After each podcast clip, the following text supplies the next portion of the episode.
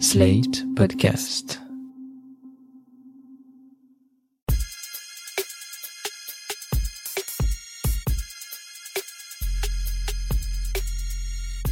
Salut chers auditeurs, salut chères auditrices, bienvenue dans Sans Algo, le podcast qui vous en fait découvrir d'autres. Je suis Mathilde Mélin, journaliste pour Slate.fr et binge écouteuse de podcasts. Vous aussi, ça vous angoisse de suivre l'actu? Je sais qu'une journaliste ne devrait pas dire ça, mais j'avoue que plus ça va, plus le flux ininterrompu d'infos, que ce soit à la radio, à la télé, dans la presse ou sur les réseaux, me stresse de plus en plus. À chaque fois que je vois monter une polémique quelconque ou une actu révoltante, ça me déprime un peu plus, sauf à un endroit dans un podcast qui s'était arrêté pendant six mois et qui vient de revenir. Ça s'appelle Dépêche avec un point d'exclamation et c'est un podcast proposé par un certain Livo depuis 2018 pour Arte Radio. Salut, c'est Livo et je découpe les journaux avec mon micro.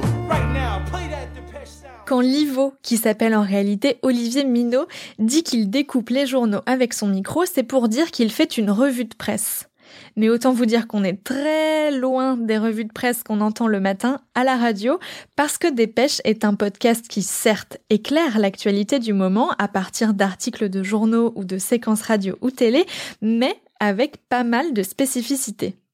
La première, c'est que c'est un podcast hebdomadaire. Chaque mercredi soir, on a droit à un petit récap de l'actu de la semaine précédente. Bon, bien souvent, on l'a déjà oublié parce qu'elle a été chassée par une autre actu.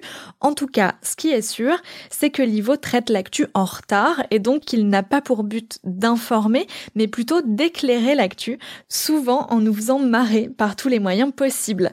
Comme la fois où Emmanuel Macron avait annoncé sur le plateau de Brut qu'il allait créer un numéro vert pour signaler les discriminations raciales. Livo avait fait ça.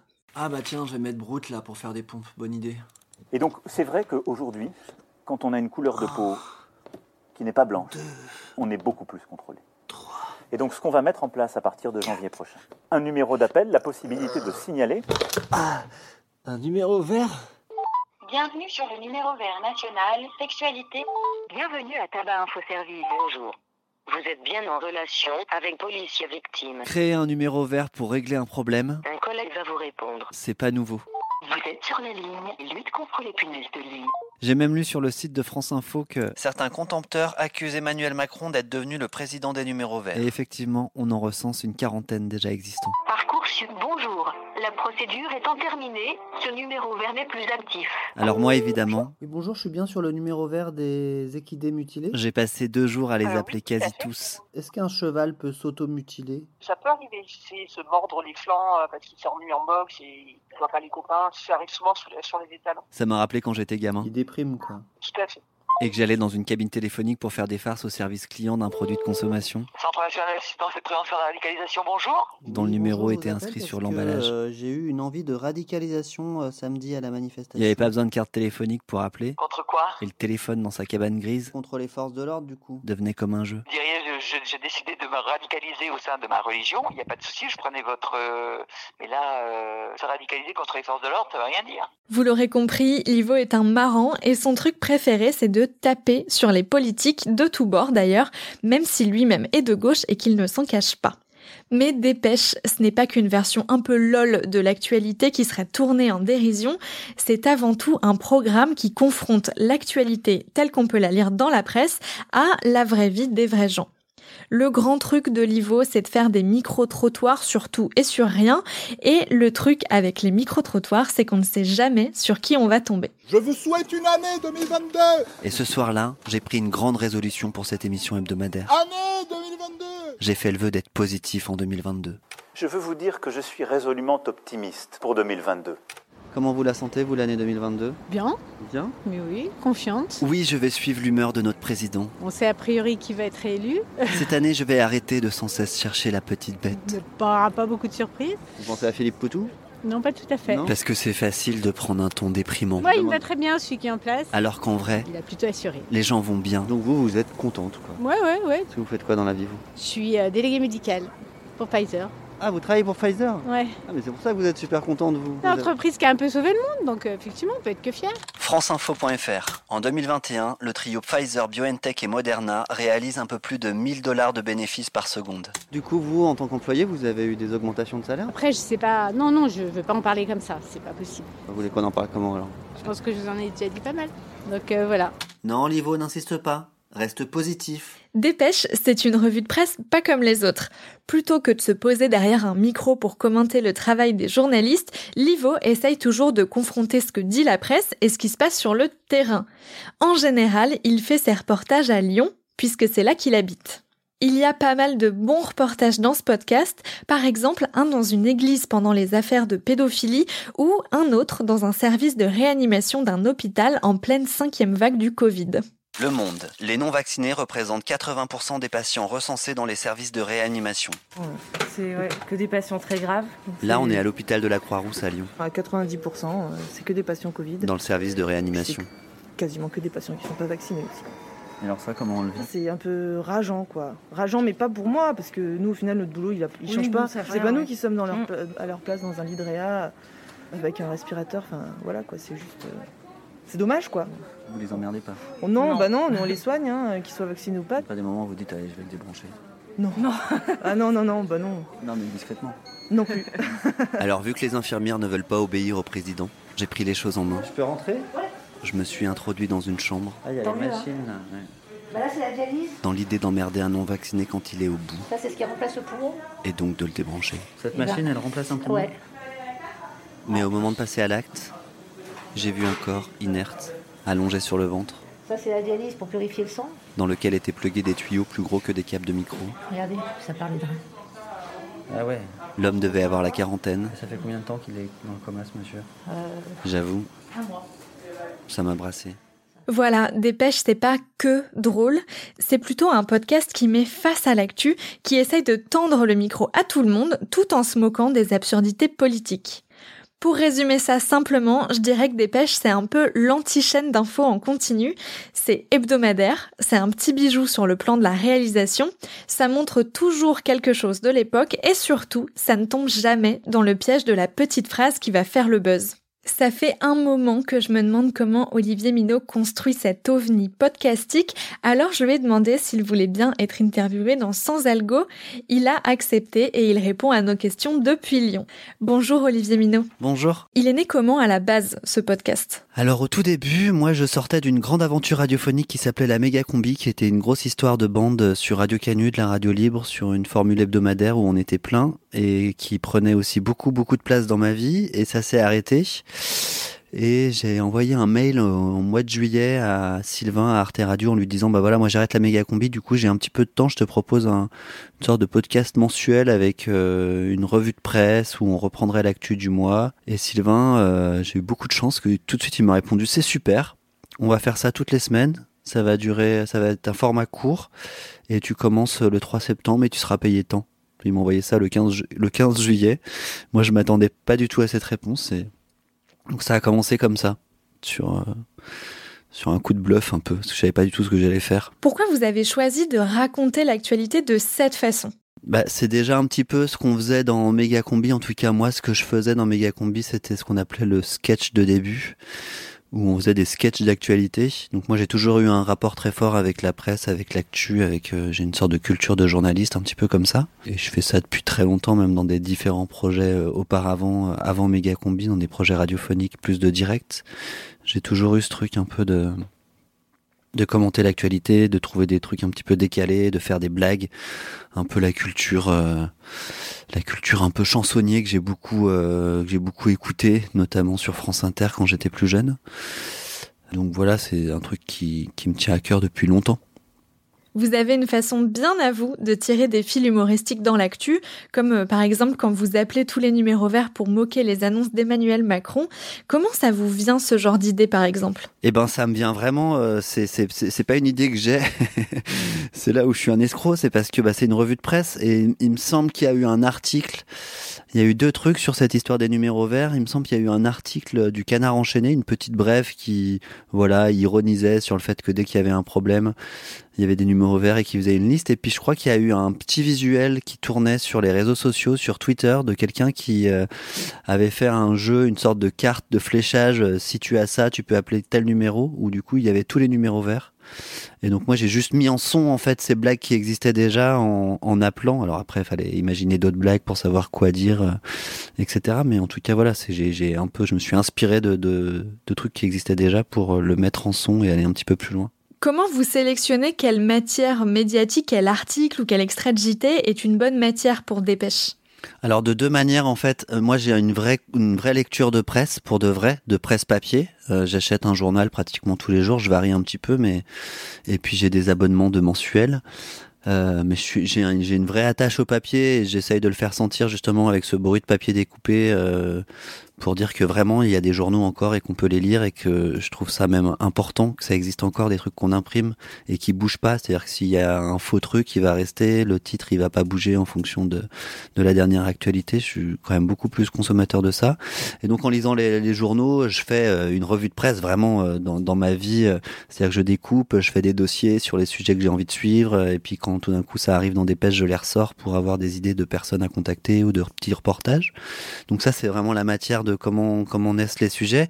Et ensuite il y a aussi euh, beaucoup de triche euh, dans l'écriture de dépêche, c'est-à-dire que c'est pas forcément ces articles-là. Alors des fois si qui vont être cités.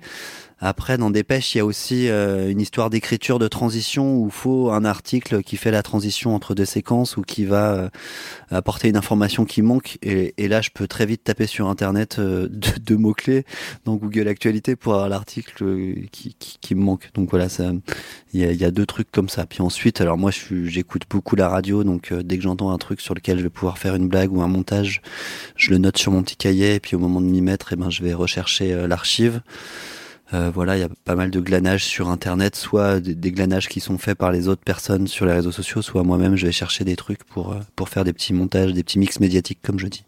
Les épisodes sortent chaque mercredi. À quoi ça ressemble pour vous une semaine type du mercredi au mercredi? Alors le mercredi, euh, c'est généralement la journée un peu bizarre parce que j'ai pas beaucoup dormi et puis il y a le truc de moi j'envoie en fait mon, produit fini normalement pour 10 heures puisqu'il y a Charlie Marcelet qui est Arte Radio et qui va reprendre le piste par piste et qui va euh, faire ce qu'on appelle le mix, qui va refaire, qui va rebosser un petit peu le niveau, qui va rebosser un petit peu l'égalisation des sons, euh, les petits effets et qui me le renvoie généralement vers 16-17 heures pour que je le valide avant qu'il soit mis en ligne. Donc c'est un peu la journée où où j'essaye de faire un peu du travail administratif. Je dois être quand même un peu présent parce que si Charlie il a une grosse modif à faire, il va m'appeler.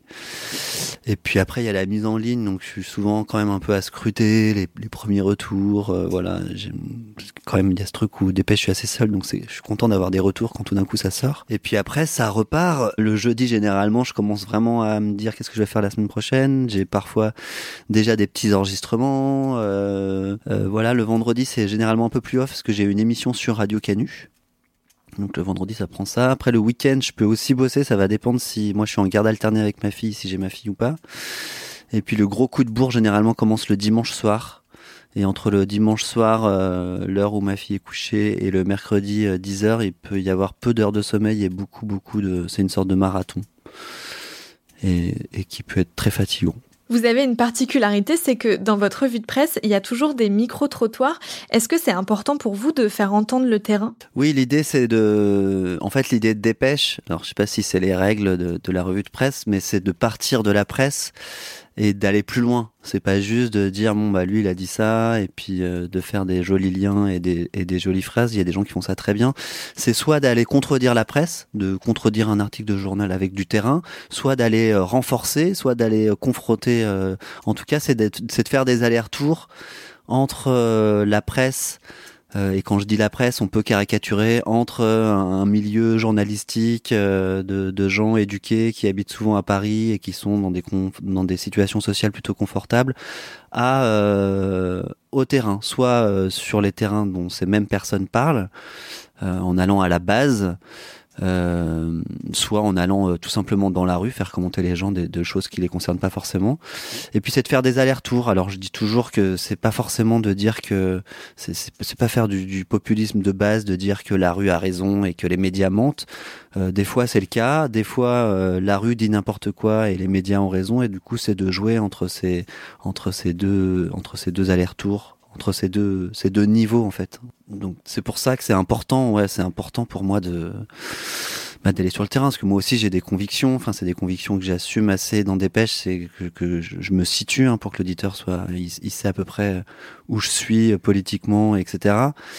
Mais moi, j'ai toujours besoin d'aller me confronter euh, aux vraies personnes, y compris pour mes propres convictions. Donc, je, je, confronte, je confronte mes convictions, je confronte les lectures de la presse euh, au terrain.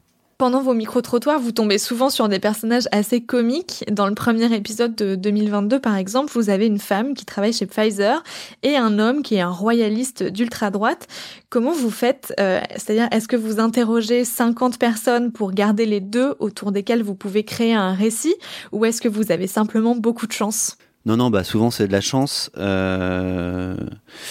Mais euh, oui, c'est du hasard. Hein. C'est du vrai micro-trottoir la plupart du temps. C'est euh, généralement des sessions de deux heures de micro-trottoir euh, pour effectivement garder 30 secondes. Donc oui, là c'est vraiment Place Bellecour à Lyon que je croise ces personnes. Je fais un micro-trottoir un peu bidon sans avoir une idée folle sur comment vous sentez cette année 2022 qui arrive. Et je tombe vraiment sur cette dame de Pfizer qui est, enfin, qui me dit pas qu'elle est Pfizer au début, mais qui me dit qu'elle, elle est super contente. Alors j'ai plutôt des gens dans cette période de Covid et cette période de politique un peu sombre qui disent 2022, bon bah, on sait pas trop ce qui va se passer, mais ça va pas forcément être la meilleure année du siècle. Et elle, elle dit non, c'est super. Et très vite, on découvre qu'elle est macroniste et qu'elle est, en plus, elle travaille pour Pfizer, donc il y a une sorte de truc qui marche. Et puis le, le royaliste euh, fasciste, hein, puisqu'il assume clairement des, il, il, fait l'apologie de Pétain, de de Mussolini, de Pinochet, euh, et il est plus ou moins euh, une famille assez éloignée de Bolloré. Donc ça, j'aimais bien parce que du coup, ça ça renvoyait à un article que j'ai pas pu citer, mais qui était une enquête du Monde sur Bolloré. Et en fait, c'était euh, de, montrer que tout, ce monde autour de Bolloré et de CNews et de cette extrême droitisation de certains médias, bah, ça vient pas de nulle part. Ça vient finalement, comme souvent euh, en France, en tout cas, d'un certain catholicisme intégriste. Et j'aimais bien ce personnage parce qu'en fait, il résumait ce que j'avais lu dans la presse. Donc pour une fois, ça vérifiait l'enquête du Monde. Vous avez déjà posté sur Twitter une capture d'écran de votre logiciel de montage. On voit que c'est très travaillé, que c'est très riche sur le plan sonore. Comment vous faites pour imaginer cet objet sonore? Est-ce que ça se passe au moment de l'écriture ou au moment du montage? Malheureusement, c'est pas écrit en amont. C'est pour ça que ça prend énormément de temps. Et les lundis, mardis, marathon, c'est essentiellement du montage avec quelques petits tournages. Euh, d'appui, des petits micro-trottoirs qui viennent se rajouter, mais normalement, euh, enfin moi j'aime bien avoir tourné soit dans le week-end, soit le jeudi d'avant, un vrai reportage, enfin déjà avoir une sorte de, bonne base quand même. C'est vrai, peut-être je peux tourner aussi le lundi, mais mais oui, oui, c'est énormément de temps le montage. C'est c'est c'est long. Enfin le montage et et et et enfin ce qu'on appelle la réalisation, ce qui comprend le montage, l'écriture, euh, la, mise en son. Euh, les musiques, euh, les blagues, les effets euh, tout ça. Alors, il y a des, des, pêches où, où, ça marche bien, où j'ai une idée très claire dès le début. C'est très rare que ça arrive, mais ça peut arriver. Et puis sinon, oui, ça se fait quand même beaucoup au montage, l'écriture. Parfois dans les épisodes, vous parlez aussi de vous et de votre lassitude face à l'actu.